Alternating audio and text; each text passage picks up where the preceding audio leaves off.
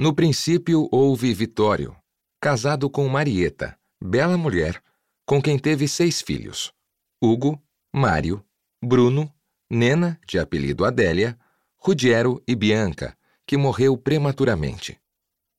Assim se inicia o que se pode chamar dinastia da nobreza gastronômica paulistana, os Fazano.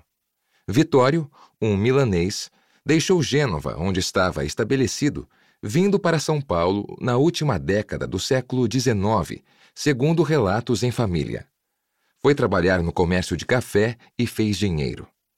Desde o século XVIII, o café se tornara a alavanca da economia brasileira, criando milionários, chamados Barões do Café, dando base à fundação de cidades, ferrovias e portos.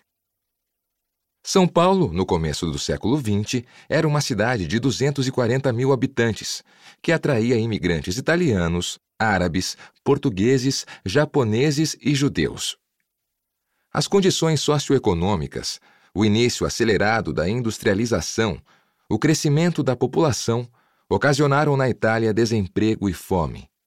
Entre 1880 e 1929, auge da imigração, nada menos de 3 milhões e 500 mil italianos desembarcaram no Brasil. Vila Provinciana, que começava a romper o casulo com uma industrialização incipiente.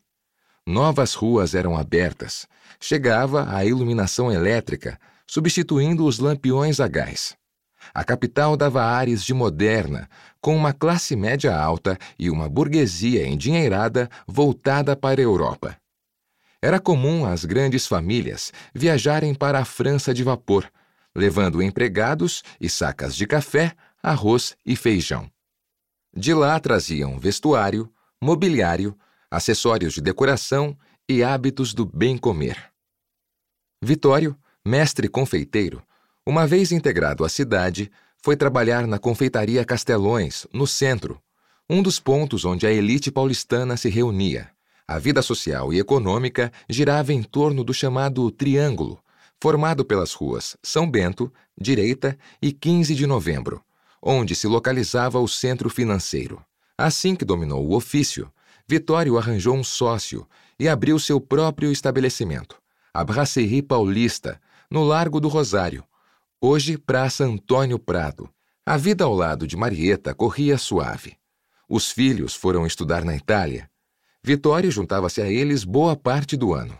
Homem elegantíssimo, levava junto seu carro, um Isota Fraschini luxuoso, que era o must da época, caro e raro. Foi o primeiro a entrar no Brasil.